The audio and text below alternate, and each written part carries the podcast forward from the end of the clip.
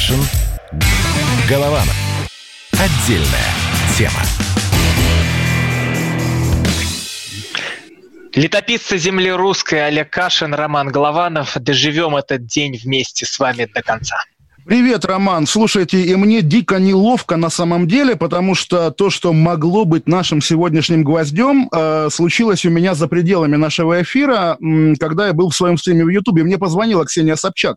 Вот такая история. Я хочу как-то, не знаю, перед вами неловко, потому что вот в радио я ее не затащил, к сожалению. И что она вам сказала? Она сказала, что вот с этим Каном э, была шапошно знакома, когда вела какой-то его благотворительный... Так, надо вообще всю, всю историю просто рассказать да, для тех, кто а, не в курсе. Да, просто я же вчера эту историю уже рассказывал, а потом был вынужден извиняться перед Ксенией Собчак. Это ровно то, о чем я вам и говорил. Вокруг нее, как может быть и вокруг меня, есть такая воронка, что вот даже если там он прав, ты заговоришь об этом и втянешься, и уже тебя несет куда-то в какой-то буквально ад. И поэтому такая дикая история история. В общем, возникла она, история это в телеграм-канале Низыгорь на выходных, когда они обнаружили э, письмо э, сенатора Людмилы Нарусовой, мамы Ксении Собчак, в Верховный суд России о том, что э, к ней, к Нарусовой, обратилась гражданка Собчак, у которой засудили ее крабовую кампанию на Дальнем Востоке, в Сахалинском суде. И так мы узнали, что у Ксении Собчак есть большой крабовый бизнес. Э, мы узнали об этом, вот узнали. Значит, через два два дня газета «Ведомости» узнала подробности, что это, этот большой крабовый бизнес Ксении, опять же, по запросу, вот тут я уже уточню, некоторых сенаторов, включая Людмилу Нарусову, и вместе с другими крабовыми компаниями был включен Мишустиным в список а, предприятий, имеющих системообразующее значение. То есть мы за несколько дней узнали, что Ксения крабовый магнат, и что ее мама ей помогла каким-то образом а, с государственной помощью. Вот, вот мы поскольку... вчера тоже так говорили какой-то бизнесмен Пупкин, а сейчас э, я посмотрел, покопался, кто такой этот вообще Кан. И чуть-чуть у меня волосы-то зашевелились на макушке, когда я послушал и посмотрел расследование и дела, против которые, которые против него ведутся. Ну, вы знаете, Роман, если вы сейчас скажете, я увидел этого Кана и понял, что это какой-то бандит, я думаю, он подаст на нас суд, поэтому давайте... Нет, нет, нет. Э, предположительно, вот есть э, материал уголовного дела, предположительно, он а, причастен, это вот всего лишь э, так как ссылки на те расследования, которые я видел на России 24, что он причастен к убийству. Ну, вот слушайте, я И напомню... сейчас он в бегах. Я напомню, что у меня тоже есть знакомый сенатор, причастный к попытке, ну, не знакомый, да, к попытке убить меня, и он по-прежнему вице-спикер Совет Федерации Андрей Турчак. Привет, Андрей Турчак. Я думаю, у вас тоже есть какой-нибудь крабовый бизнес. Ну, в общем, на самом деле, все, я спрашивал об этом Собчак, она говорит, нет-нет, это мои деньги. Я говорю, ну, ты же не, пони- не понимала, что это криминальный полностью сектор экономики? Она говорит, да я вкладываю туда-сюда, у меня это есть, это. Не задумывалась. В это мы не верим на самом деле все-таки. Слушайте, а давайте, вот, вот, вот было тоже тоже очень интересное интервью Влад... телеведущего Владимира Соловьева. Вашего любимого телеведущего, Роман. Те... Моего любимого телеведущего Владимира Соловьева и э, моей любимой телеведущей Ксении Собчак в YouTube-канале Соловьев Live. И давайте послушаем. Это вот как раз нарезочка их э, общения, вот где Соловьев допытывается, а где Собчак занимается инвестициями, куда она вкладывается. Послушаем. Да, давайте. Добрый вечер, дорогие друзья. Как и анонсировал сегодня Будем говорить Ксения Анатольевна и Собчак. Сейчас я, Зайка, я у меня эфир сейчас с Владимиром Рудольфовичем. С Олегом Каном я лично разговар... разговаривала, и, в общем, мы находимся в каком-то так переговаривал контакте. Игорь или вы? Политическая крыша из меня как из говна пуля, простите за выражение, но мы в Ютьюбе, здесь так можно выражаться. То есть пока все, что вы говорите, подтверждает как раз базовую логику, что вам продают за ваши же деньги билет на сложную, давно тянущуюся и очень непрозрачную войну. Может быть, мы тогда Но... вот ну, сегодня мы разобрали эту часть, а завтра продолжим уже с другой, если у вас будет время. Ну, давайте обсудим, почему Хорошо. нет, а заодно обсудим, когда вы придете ко мне Это, в эфир. Конечно, обязательно. Я оденусь в костюм Уткина и буду вас мучить. Вот, Роман, на самом деле тоже такой хитрый момент. Я реально вчера, когда, ну вот да, этот такой душевный человеченко эпизод с ребенком, вот все такое, да, я подумал, что реально она еще дала денег Соловьеву, чтобы... А у меня есть ответ Соловьева, кстати, насчет а, этого. А, не, э, у меня, вы его дадите, конечно, а да, у меня есть да, ответ скажите, Собчак. Она сказала, что нет, это бартер, вот я пошла к нему в эфир, чтобы он пришел ко мне в эфир. Ну, окей. Давайте послушаем. Я, кстати, тоже, вот когда мы здесь сидели, обсуждали, я думал, что э, кажется, ну что будет делать Владимир Рудольевич Соловьев? Он же сказал, что я не буду ее бить, мочить. Я думаю, неужто сейчас будет ее спасать? И, и вот я ему сегодня утром позвонил, Владимиру Рудольевичу, и мы с ним поговорили. А что это было? Примирился он с Ксенией Собчак или нет? Я вообще не примирился ни в чем. Просто это объективно было интересно. И интересна была тема крабовой войны. Я никаких личных отношений э, с Собчак и не устанавливал, и не примирялся. То есть так, такого вопроса нет. А я просто сейчас в этих в телеграммах почитал, как реагируют. Говорят, интервью как это, в помощь Собчак было. Вы там где-нибудь увидели какую-нибудь помощь? Я был просто максимально объективен. Я там никакой помощи не увидел вообще. Вежливо говоря, э, поставили под сомнение ряд основополагающих тезисов Ксения Анатольевна, в частности, Эдуард Петров, Александр Евсеевич Эйнштейн. То есть я как-то не увидел там никакой помощи ни в чем. Я как раз задал все неудобные вопросы, а в качестве ответов это уже может судить аудитория. То есть никакой поддавки нигде не было. Разве не так? Слушайте, Роман, просто тоже маленькая ремарка. Мне прямо физически неприятно от того, что мы с вами как-то вдруг сходу превратились в такой рекламный ролик Владимира Соловьева. И уже звучат как авторитеты имена Эдуарда Петрова, который помогал сажать Ивана Голунова по сфабрикованному делу Хинштейна пресловутого и так далее. Давайте про Собчак все-таки. Да, и давайте, давайте сегодня тоже скажем, что сегодня Кашин э, идет к Соловьеву. Но я, я ничего, ничего про это на самом деле до сих пор не знаю. Вот, но... А я просто в Телеграме прочел, что вы там будете. Вот, не знаю, Роман, смотрите, просто что я хотел сказать. Собчак, да, она э, мне, мне сказала, что это неправда, но я имею право ей не верить, потому что вот эта история, что я вкладываю туда, вкладываю сюда, вот, слушайте, ну, понятно, хорошо, ты там миллиардер, и что, тебе все равно, как бы, в какие криминальные, околокриминальные круги уходят твои деньги? Не верю.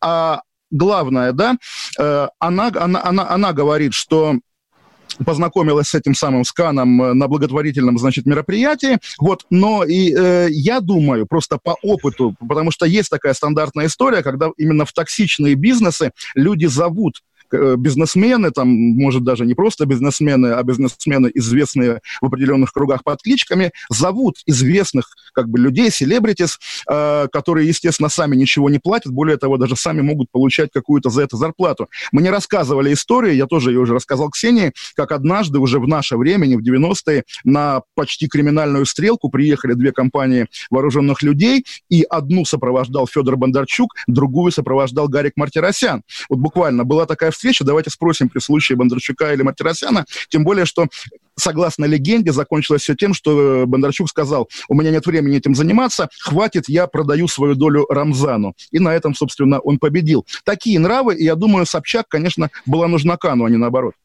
А, главный-то вопрос. Вот то интервью, которое я вчера послушал, я не совсем понял, а Ксения занимается точно инвестициями или Ксения Анатольевна занимается точно инвестициями или нет?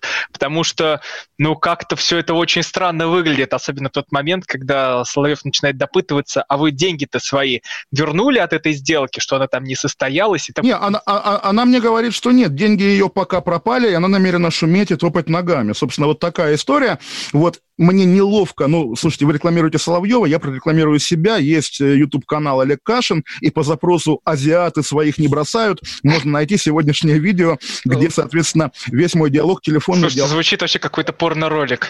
Не, ну вы знаете, азиатами, на самом деле, я называю не людей монголоидной расы или среднеазиатской, а вот именно людей азиатского склада характера в противовес европейцам, потому что, я не знаю, тоже про это мы сегодня поговорим или не поговорим, всегда в любой, даже вот такой дистиллированной конфликтованной ситуации всегда в итоге есть свои, есть чужие, есть кланы, которые наши, не наши. Вот, Роман, не знаю, повезло вам или нет, но вы в моем клане. И если какой-нибудь человек будет вас мочить, даже если я буду согласен в душе с ним, я буду вас защищать, потому что вы моя клиентела, Роман. Интересно, как получается. А если вас грохнут, меня тоже грохнут, как, член, как негласного участника этого клана? Помните, знаете, как у Гарри Поттера была э, отряд Дамблдора, и там мочили всех без разбора по этому списку? Вы знаете, как, как, как звучит в анонсе программы на радио «Комсомольская правда», по-моему, Антонова, да, что э, и за все, что мы делаем, отвечаем тоже вместе. Ну, так получилось, да. Россия, причем Россия путинских времен, она, конечно, очень сильно съехала вот в эту азиатчину. Может быть, влияние влияние Чечни, Кавказа, может быть, влияние, там, не знаю, Тувы какой-нибудь. То есть Но, мы кон... братья с вами, я правильно сейчас понял? Мы все братья, все русские братья. Тоже все вот... братья, потому что вы, мы вы, пошли вы, от Адама вы, и Евы. Вы, вы читали сегодня в BBC, что известный биолог Мария Воронцова, которую называют, значит, в определенных кругах дочкой Путина, совместно с Роснефтью занимается исследованиями э, биологических особенностей российской нации. Это, конечно, так смешно, потому что какая российская нация? То есть надо вложить деньги, чтобы доказать, что вот мы с вами родственники, а Рамзан Ахматович нам не родственник, да, потому что он как бы российская нация, но есть нюанс. Ну, по-моему, это тоже так странно. Я, я вам бесплатно докажу, что русские, чеченцы, буряты, якуты — это как бы разные этносы, разные mm, люди. А я вам докажу легко, что все люди братья друг другу. И вы с Рамзаном Ахматовичем, и я с вами, и вы с Соловьевым, и там и я с Собчак, э, там она мне тоже ну, сестра. Я все, думаю, все это в слове пастыря, в слове пастыря мы это обсудим, да? Это в э, книге «Бытие бытия уже все было. Роман Голованов, Олег Кашин, летописцы земли русской. Вот Собчак опять в нашей летописи. Кашин. Голованов. Отдельная тема. Настоящие люди. Настоящая музыка. Настоящие новости. Радио «Комсомольская правда». Радио про настоящее.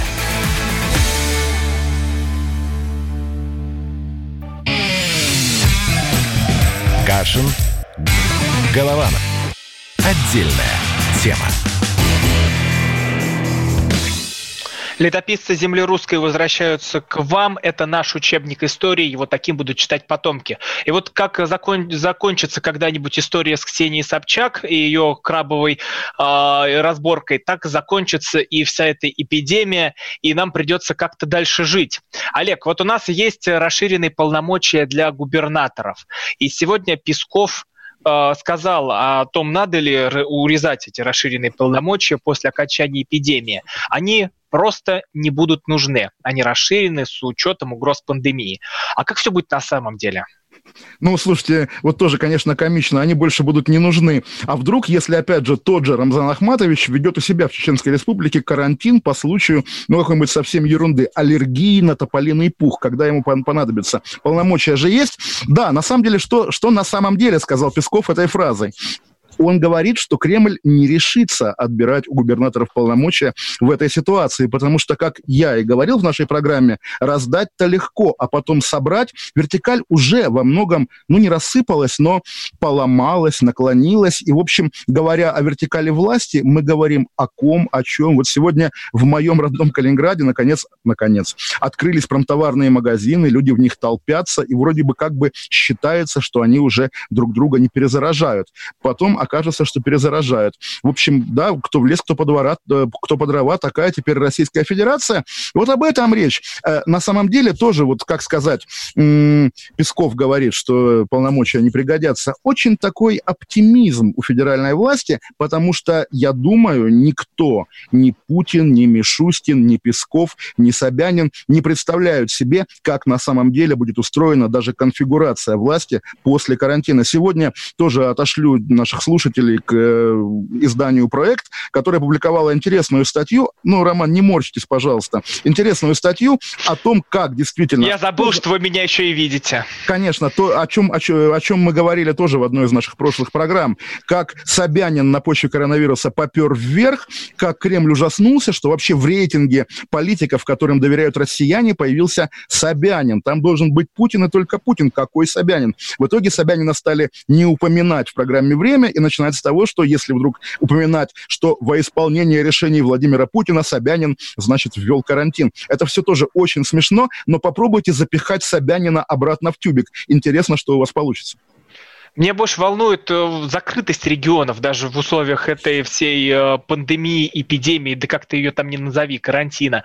А, если ты не можешь э, въехать в другой регион, потому что тебя отправят на самоизоляцию на 14 дней, то как, как же так вот дальше-то всем жить, как же бизнес всем строить, как а, к родственникам поехать или всем сидеть, но с другой стороны все все равно переболеют коронавирусом.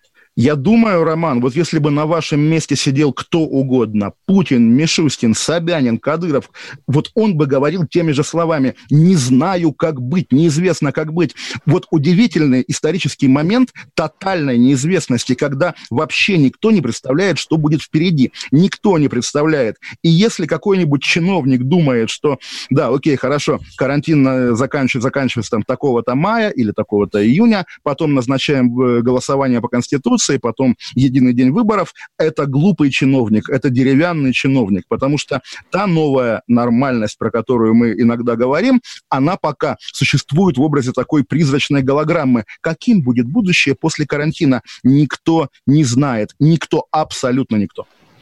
Ну почему? Мне кажется, что некоторые люди знают, это вот как Валерий Соловей, э, с которым мы э, делали интервью, где он говорит, что сентябрь будет ужас, мрак, и э, экономические потрясения как раз будут отложены туда, где-то сентябрь, октябрь, Так вот именно, ноябрь. вот именно, вот именно. Но Соловью проще, потому что из серии он не, и не Роман Голованов, и не я, и не чиновник. У него работа такая, говорит, что все будет плохо. Но здесь старый а сказать, интеллектуал бьет наверняка. Вот, а что у меня я тоже слежу за событиями издалека, во-первых, я сижу в Великобритании, и, во-вторых, следую за ходом событий. Естественно, я не мог там предположить, что будет карантин, я не мог предположить, что будет обнуление, потому что, э, чтобы, чтобы понимать, что власть пойдет даже на обнуление, нужно иметь вот эту же логику узурпаторскую, что ли? А какой я узурпатор? Что я могу вот у вас, Роман, узурпировать? Я добрый человек, открытый Время эфира. человек. Ни ну, слова такой... не даете сказать. Я! А помните, как, как мы начинали, когда вы мне постоянно затыкали рот, и только когда я пару раз на вас, Роман, наорал, с тех пор все изменилось.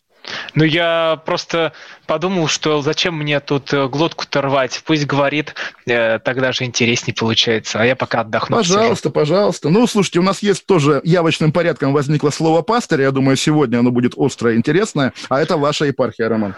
Смотрите, вот мы говорим про окончание всей этой эпопеи. Работа призывных комиссий, субъектов России и муниципальных образований спланирована с 12 мая. Отправка граждан, при... призванных на военную службу, с 20 -го. Это Шойгу Ой, говорит. Роман, напомнили, причем вот тут тоже у меня нету конечного ответа фактурного, надо разбираться, надеюсь, разбирается. Сейчас возникло в интернете видео из Калининградской области, из города Гусева, наверняка его видели, военное видео с солдатами, когда два каких-то, значит, кавказика стоят перед строем солдат, солдаты хором говорят «Здравствуйте, товарищи чеченцы», эти кавказцы их спрашивают «Кому служите?» и российские солдаты хором отвечают «Служим Ичкерии». Ичкерия – это вообще-то как бы почти исламское государство, запрещенное в РФ, и, конечно, с этим видео нужно разбираться. Я слышал, на самом деле, причем, что называется, не от про-кадыровских чеченцев, что в свое время, когда таких видео и фотографий стало слишком много, Рамзан Ахматович, ваш, так сказать, любимый любимый, а, запретил своим э, соплеменникам молодым так хамить русским солдатам, потому что это бьет по репутации республики, и вроде бы даже депутат Госдумы Адам Делимханов отвечает за то, чтобы такого не было. И теперь главное возможное оправдание для Чечни, что это старое видео, а если это новое видео, то что же творится в вооруженных силах? Куда призыв, опять-таки? А, дальше идем. Вот смотрите, вот тут э, призыв у нас на 12 спланирован, а ученые из Сингапура прогнозируют окончание пандемии в России 19 августа. Тут Песков отвечает, мы руководствуемся пониманием того, что назвать дату окончания эпидемии невозможно. Если у ученых из Сингапура есть иная точка зрения, мы рекомендуем звонить в Сингапур. Это вот такая вот э, летучка журналистов и Пескова, где они задают вопросы.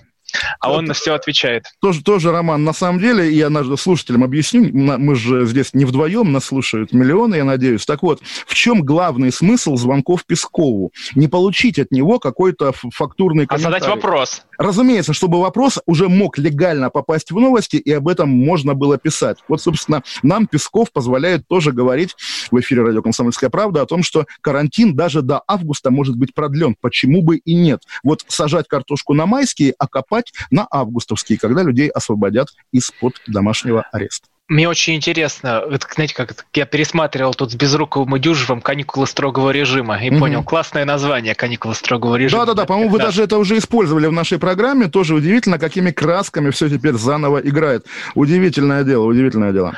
А, но вы как думаете, 12 это финальная точка или, будут, или будем продлевать? Ну, слушайте, опять же, нам Владимир Путин вчера дал такой пас в виде распределения этого по регионам. Наверное, найдутся какие-нибудь регионы, я думаю, все-таки несчастные регионы, и смотрю на свою несчастную родину. Рано они вышли все-таки на волю, мне кажется. Калининград, что ли? Калининград, да, который, говорю, сегодня там магазины промтоварные открылись. Так вот, я думаю, да, будет разделение по регионам, но я думаю также, что ни Москва, ни Подмосковье 12 мая никуда не выйдут. То есть вот, более того, а, у нас же есть такой тоже тезис Поповой из Роспотребнадзора, что будем снимать после майских, если народ не сорвется. А чтобы народ сорвался, ему тоже, извините за такой цинизм в такой теме, ему авиапарат и салют. Наверняка же кто-то выйдет на улицу смотреть на пролетающие самолеты, а потом, да, будет новая вспышка заболеваемости. Да ладно, с балкона все посмотрят и все. Ну, увидят. Роман, вам, вы же на севере Москвы живете, да, получается? Да, на севере. Вот, и да, самолеты летят вдоль Ленинградки. А если ты живешь в Бутово, надо ехать в центр. А зачем смотреть-то вообще на эти самолеты? Я понять не могу. Слушайте, ну, даже уж я, пожилой, так сказать, человек, когда вижу в небе пролетающие летающий истребитель, особенно если у него из хвоста вот этот разноцветный дым идет российским флагом, мое сердце замирает, и я думаю, я русский, какой восторг, буквально, конечно. Просто я в Туле жил э, у места, которое называется аэр, а, аэропорт, аэродром. Рядом была эта часть, и постоянно вот эти витязи летали, когда особенно летом. И было очень страшно, потому что казалось, что они сейчас тебе крышу твоего частного дома снесут, настолько вот вы знаете, пролетали. Вы знаете, Роман, что называется «стакан наполовину полон, стакан наполовину пуст». В нашей программе «Вы оптимист, я пессимист». У меня про Витязей другая история. Я на прошлой работе, на позапрошлой... Так я, это сейчас была грустная история, я чуть заикой не остался в детстве. Роман, сейчас грустную историю услышите. На прошлой работе я хранил под столом обломок, значит, э, сушки, которая, русских Витязей, которая, соответственно, упала в 2009 году. Помните, да, разбились они, э, пилотажная группа. Вот, э, хранил, боялся, ну, привез как бы как трофей, а потом, собственно, думал, а вот насколько я вообще этично поступил, потому что, ну, что называется, это же как бы кусок смерти буквально. Ну ладно, ну я уже не думаю, что мистику сюда надо вплетать. Но глава Подмосковья Андрей Воробьев заявил о выходе региона на плато по числу заражений. То есть если есть плато, значит дальше есть и спуск. Ну, слушайте, да, но можно на плато, как говорится, тоже устаканиться на все Палаточку лето, да? разбить. Да, да, да, да, да. Вот типа теперь мы живем на плато. Из дома не выходим. А зачем? Я сегодня тоже соседа встретил и хотел ему руку пожать, а потом ша... мусор выносил, а потом шарахнулся прямо. Как жать руку соседу? Это невозможно. Да ладно, ничего страшного, Олег, вы привыкнете к этому. Особенно я вот спускаюсь в магазин по лестнице, чтобы не на лифте кататься, а хотя бы пройтись. И там постоянно у нас э, какие-то мужики собираются возле этого, возле мусорки и сидят, курят и колдырят. Я думаю, во, мужикам тут как бы весело живется. Потом понимаю, что я мимо них прохожу и, наверное, всю эту коронавирусную заразу собираю. Господи, хоть бы водка обеззараживала их. Олег Кашин, Роман Голованов. Мы вернемся к вам сразу после новостей. Кашин. Голованов. Отдельная тема. Георгий Бофт. Политолог, журналист, магистр Колумбийского университета, обладатель премии «Золотое перо России» и ведущий радио «Комсомольская правда». Авторскую программу Георгия Георгиевича «Бофт знает». Слушайте каждый четверг в 17.00 по московскому времени. А что такое деньги по сравнению с большой геополитикой? Мы денег тут не считаем. Кашин. Голованов. Отдельная тема. Летописцы земли русской возвращаются к вам. Олег Кашин, Роман Голованов. Ну и какая же летопись без грязных историй? Так, какая Любите история? скандалы? Я ненавижу скандалы, Роман. Ну, вот Вы я... любите только скандалить, понятно. Да, понимаете, вот Бывший... разносчик коронавируса, я в этом смысле, да? Бывший пресс-секретарь Навального обвинила Алексея Венедиктова, это главред «Эхо Москвы», в а вот тоже, Роман, интересно, сразу я вас с порога... А я с дождя читаю просто. Я, я обещал, обещал вас не перебивать, и сразу с порога...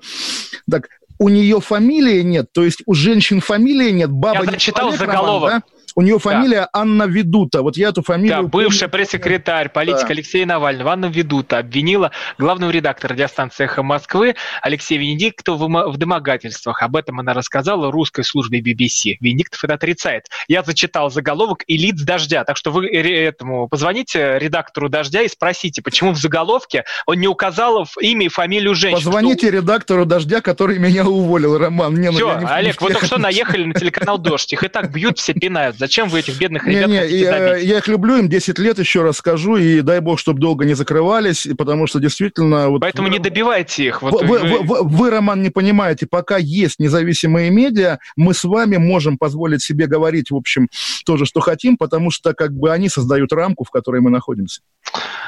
Допустим.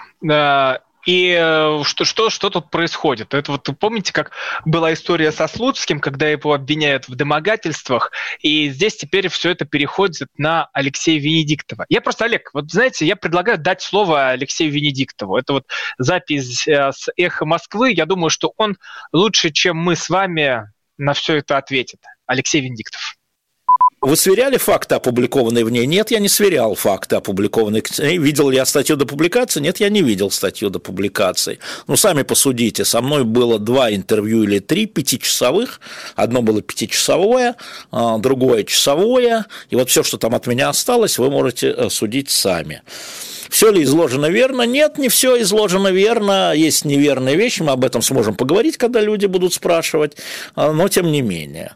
Нет ли к статье претензий с вашей стороны? Я прекрасно понимал цель этой статьи и в интервью сказал, вы хотите сделать из меня русского Харви Вайнштейна или а, вице-президента Байдена? Не получится, сказал я. Так оно и было. То есть я знал, зачем делается эта статья, тем не менее я а, разрешил всем сотрудникам, с которыми общались журналисты, журналисты, а, если они хотят давать интервью. А, и, в общем, было запрещать странно, потому что было понятно, задача была понятна, для чего, ну и ладно. А, это все СНОП меня спрашивает, Казань, привет. Что изложено неверно, неважно, что изложено верно. История с Анной Ведутой вызывает много вопросов. Как вы, как вы узнали о такой версии событий, которая рассказывает Аня журналистам BBC? А я узнал за неделю до публикации, когда они пришли уточнять эту версию событий, то есть а, по прошествии 8 лет. А, я уже говорил в интервью в BBC, что я имею другой взгляд на, это, на эти события, я даже не помню, что они произошли. Я вам могу сказать честно, могу сказать, этого не было, никогда не было, я этого не помню, но что вот так оно было, а, это точно быть не могло. Но при этом, если у Анны уже 8 лет это ее скребет. Если она чувствует себя некомфортно из-за того, как ей представлялось это, я перед ней извиняюсь. Олег, Мету, вообще вы так любитель этой темы, вы даже бедного э, продюсера брата, брата 2 тут у нас э, пытали насчет э, домогательств, насчет э, всего.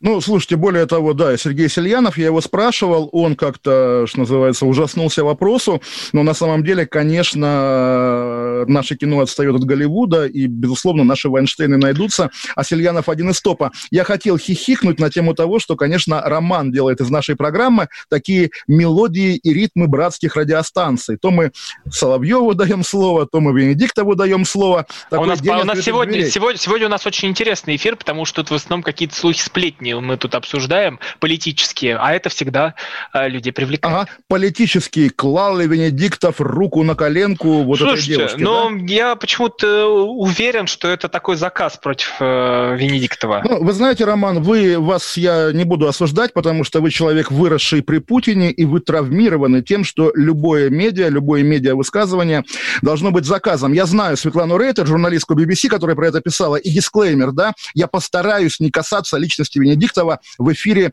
не его радиостанции. То есть вы не верите, что, что это... Э, э, во-первых, мы, я ни в чем не хочу обвинять э, Венедиктова. Вот я сейчас э, вот, и надеюсь, что вы тоже не будете приступать эту грань. Не, не, смотрите, просто вот я начал с чего, вы говорите, заказ, заказ, когда тоже такая дегуманизация, расчеловечивание, когда за статьей стоит бренд, тем более западного медиа, легко ткнуть пальцем. Еще сказать... тем более Навальный стоит там. Ну, тут все сошлось. Ну, тут, на, на, сейчас... Навальный там сбоку стоит, потому что тоже девушка у него работала там сто лет назад, неважно. Так вот, а я знаю лично автора, и про нее у меня есть прямо притча, я хочу ее рассказать. Э, она, я думаю, вам понравится. Я ее сегодня впервые рассказывал уже за, за долгие годы у себя в стриме, и повторю здесь, она общественно важная, мне кажется. 2012 год. Значит, тоже, между прочим, история о том, как ты, будучи в центре событий, можешь не понимать, что эти события значат. 2012 год, и некая пиарщица фонда «Подари жизнь», хорошая, значит, пиарщица, обзванивает, в том числе меня, каких-то более-менее заметных в соцсетях людей. Весна 2012 года, выборы президента. Говорит, надо встретиться, поговорить. Встречаемся в баре, она наливает там себе, по-моему, даже буквально стакан водки, плачет и говорит, вот такая беда. Вот мою, значит, начальницу Шулпан Хаматову заставили сняться, значит, в ролике в поддержку Владимира Путина. Это кошмар, Чулпан страдает, ужас, ужас. Одна к тебе просьба, дружище. Вот выйдет ролик, не замечай его. Так она обошла всех вот, ну, людей, которые... А вы не знали, да, все это? Так, да, слушайте, вот. И да, мы добрые люди, естественно, никто не заметил.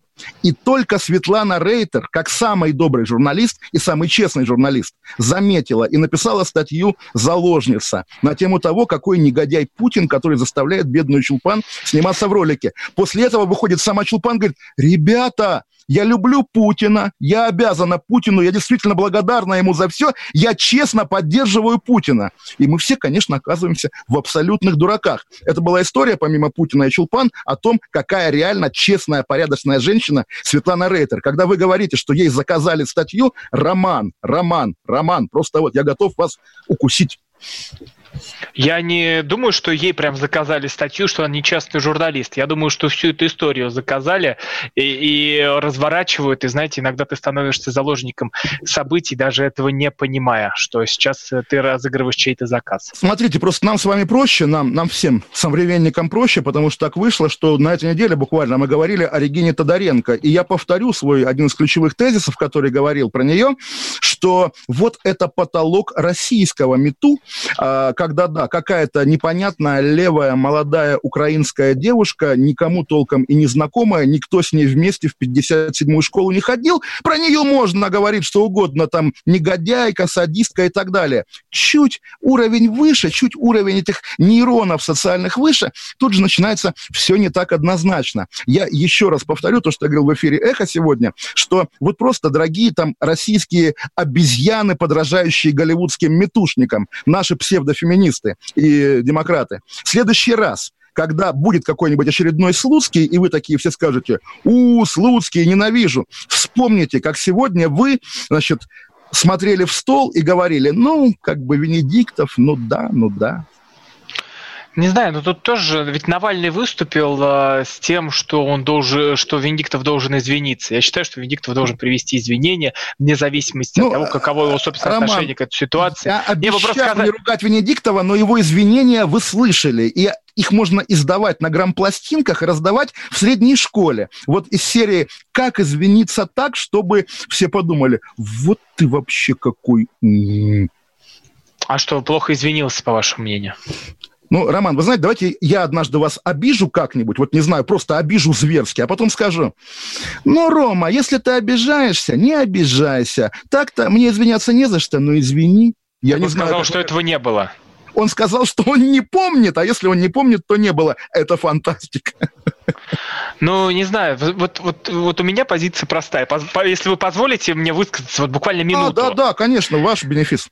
А, смотрите, у нас э, в стране пытаются продвигать все вот эти вот а, за, западные людоедские идеи, которые я считаю разрушительными. И вы знаете, Олег, что я и вам в личной переписке эти вещи называю разрушительными и губительными для моей страны, как э, вот Ну, те... Роман, если честно, вашу особую фиксацию на законе о семейном насилии я не понимаю. То есть, наверное, какая-то ваша война, я в ней не участвую. Семейное вообще насилие не, вообще, вообще, не, вообще не семейное насилие. А вот, э, во-первых, церковь осудила э, семейное насилие еще до всех этих феминистов, коммунисток в первом веке ну, на Роман, подождите, соборе. От имени церкви никто не может говорить. А вот, Кроме собора. Да, а отец Дмитрий Смирнов поддержал семейное насилие не раз, как Ни, мы понимаем. Нигде не поддерживал он семейное насилие.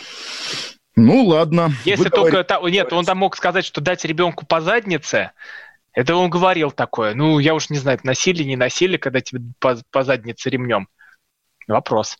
Э, я к тому, что у нас пытаются продвинуть через любые щели а, вот, э, те, вот эти вот законы, когда законы о домашнем насилии, вот эти вот весь феминистический бред, который навязывают, э, вот этот большевистский, причем в таком формате, кто первые феминистки, это как раз таки они с дедушкой Да, мы, об этом, как, мы, мы об этом говорили. Просто дедушкой называется... Лениным шагали. И да. вот через такие истории, когда пытаются кого-то подставить, там с кем-то что-то вывернуть, почему всегда именно либеральные активистки оказываются в раз разгаре всех этих событий, я, честно говоря, не понимаю. Не, ну вам кажется, Оксана Пушкина не есть либеральная активистка, депутат что... России. Ой, а там же вообще с, с Америкой связь такая, что mm. как, как разорвать-то ее. А, вот что Оксана Пушкина, что все, вот все вот это вот такая сгусток либерального, и почему-то вокруг него все это и витает. Ужас, ужас, ужас, мы это осуждаем, по крайней мере, я. Каша. Голова. Голова. Отдельная тема. Первая радиогостинная страны. Вечерний диван. На радио «Комсомольская правда». Весь вечер с вами на диване. Трехкратный обладатель премии «Медиа-менеджер», публицист Сергей Мардан и журналистка-телеведущая Надана Фридриксон. Обсуждают главные темы дня с экспертами и с вами. Ежедневно, по будням в 6 вечера по Москве. Два часа горячего эфира. «Вечерний диван» на радио «Комсомольская правда».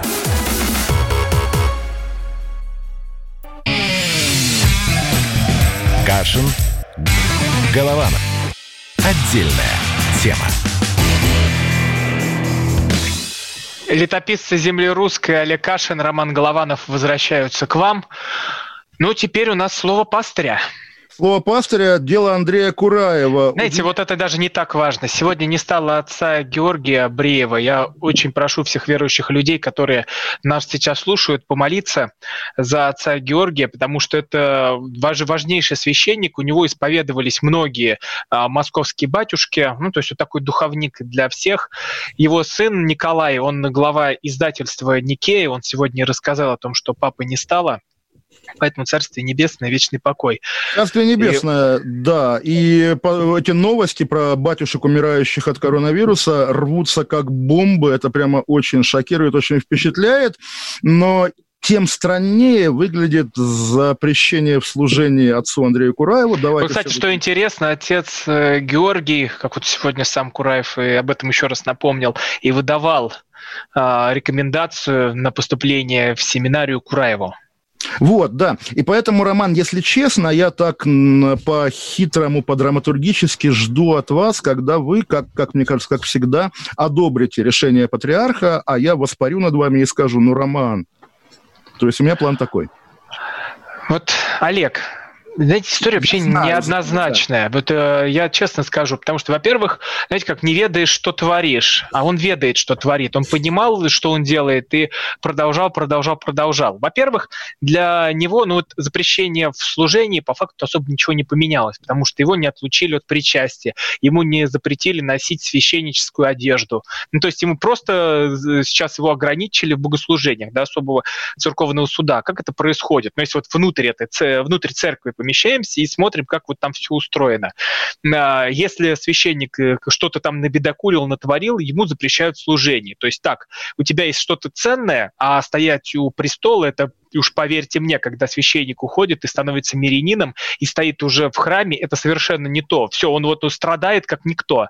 И причащается, когда он не в алтаре, а из общей чаши, это ужас, ужас, это вот это пережить. То есть это лишает чего-то очень важного для человека, чтобы он понял, что он потерял. Вот, и вот... Э, вы знаете, Роман, э, все совершенно верно, но та история, та формула, которую приводите вы, она, наверное, применима, там, не знаю, знаете, такие новости, пьяный батюшка на э, дорогой иномарке, Луцкий поехал по улице, его, его там Олег, наказали, ну, да? знаете, да, а я а когда прочел, прочел, да. я вот, э, смотрите, я, когда как, было такое становление мое как христианина, во многом было на лекциях отца Андрея Кураева, на его как старых многих, лекциях, конечно, конечно, на его старых богословских лекциях, где он тебе объясняет, э, что а, вообще-то все не так вот просто, что есть такой вот огромный мир богословия, где ты можешь покопаться, а в чем там, э, где, почему раньше... А, Роман, вот, вот слушайте, сейчас заснут наши слушатели, простите, пожалуйста, но вы забалтываете реальную проблему. Перед нами человек, который не, не впадал в ересь, не придумывал каких-нибудь там, не знаю, э, левых святых непонятных, не делал ничего антихристианского. Более того, да? выступал, конечно, да выступал... Нет, да?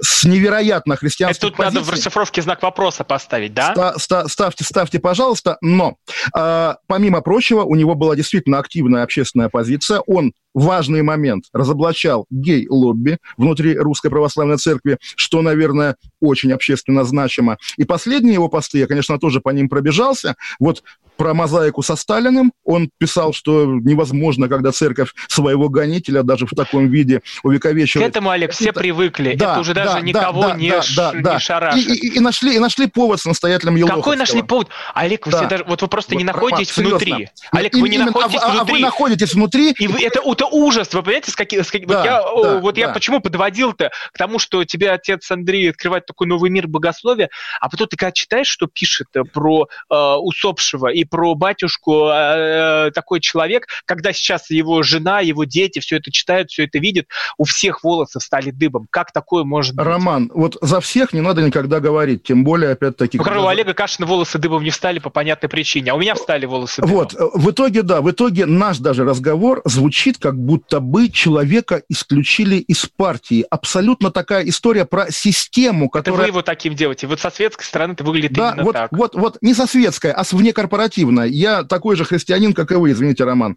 Так вот, его исключили из партии. И реально система его отторгла. Он не делал ничего, что можно было бы сказать. Он совершил недопустимый для христианина шаг. А для системы, да, конечно. Олег, посмотрите, когда ты что-то делаешь, тебя отлучают от причастия, тебе, э, тебя лишают чего-то важного. Это как для мирянина, так и для э, священнослужителя, церковнослужителя. Тебе говорят, так, ты вот тут вот э, набедокурил, ты это не понимаешь, ты продолжаешь это делать. И из раза в раз. И пока ты не поймешь свою ошибку, не исправишься, все, говорит, ты вот э, стой здесь и не, э, не суйся. Например, вот так это выглядит, да.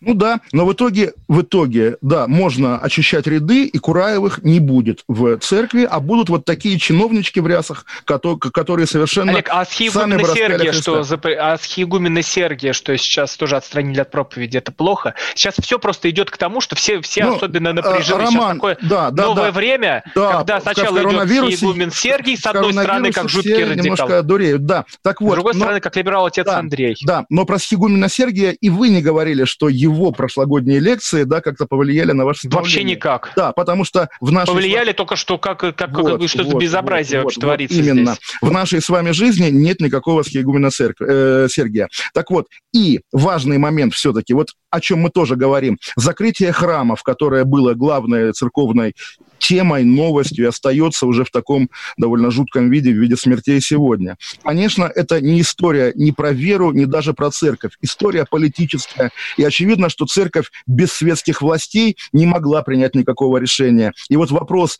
о Кесаревом и Божьем, да, он тоже здесь как бы в зоне умолчания. И вполне не удивлюсь, если честно, если окажется, что Андрея Кураева не потому, что патриарх его как бы решил репрессировать за что-то, а буквально там, не знаю, позвонили из ФСБ, Легко такие вещи можно представить. Для меня вот то, что как бы вот эта общественно-политическая история отца Андрея Кураева, она, честно говоря, мало интересна. Даже когда я его на интервью э, приглашал, мне было очень, было очень важно с ним познакомиться, очень хотелось с ним поговорить, но меня тоже интересовал как мыслитель, который может э, посмотреть на нашу страну под другим углом. А то, ну, диссидентство такое церковное, ну, было, честно говоря, не особо интересно, потому что, ну, как- как-то это все жутко-жутко. Не на то э, даже кажется, что уходят его силы. Вот ты вот так со стороны смотришь. Хотя кто я такой? Клоп, прыщ, который можно взять и выкинуть даже по сравнению с ним. Да, да вот именно, поэтому на самом деле не нам судить, давайте на этом сойдемся. Грустная история, безусловно, и не хотелось бы, там, чтобы через год мы говорили об Андрее Кураеве, как о каком-то растриге, который там уже ушел куда-то в какой-то радикализм и так далее. Хочется, чтобы он был как бы частью вот того христианского мира, которому к которому мы принадлежим, а не чиновничество, маскирующееся под священство. Но я никак, вот в этой истории я не могу сказать, ура, наконец-то, почему раньше этого не сделали. Ну, как тут сложно мне это произнести. Может быть, внутри первая такая реакция была, блин, а почему раньше это не сделали? А я сейчас вот, ну, как вот чуть, э, когда трезвеешь, понимаешь, нет, такое вообще говорить нельзя. Вау, вау, вау, радоваться э, этому тоже сейчас ну, вообще вот, неправильно. Спасибо вам за такой вывод, спасибо огромное. До завтра. Каша. Голова. Голова. Отдельная тема. Давным-давно в далекой-далекой галактике. Я просыпаюсь. Ein, zwei, полицай Дружка моя, я по тебе скучаю. И Сережа тоже. Мы с первого класса вместе. Тетя Ася приехала! Небе тучи, а тучи. А также шумелки, пыхтелки и запелки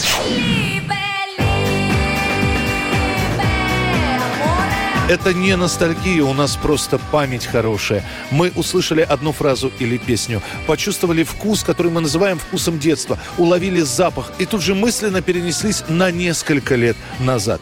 По выходным я, Михаил Антонов, на радио «Комсомольская правда» вспоминаю вместе с вами, как это было в программе «Дежавю» в 11 часов вечера по Москве каждую субботу и каждое воскресенье. Hasta la vista, baby.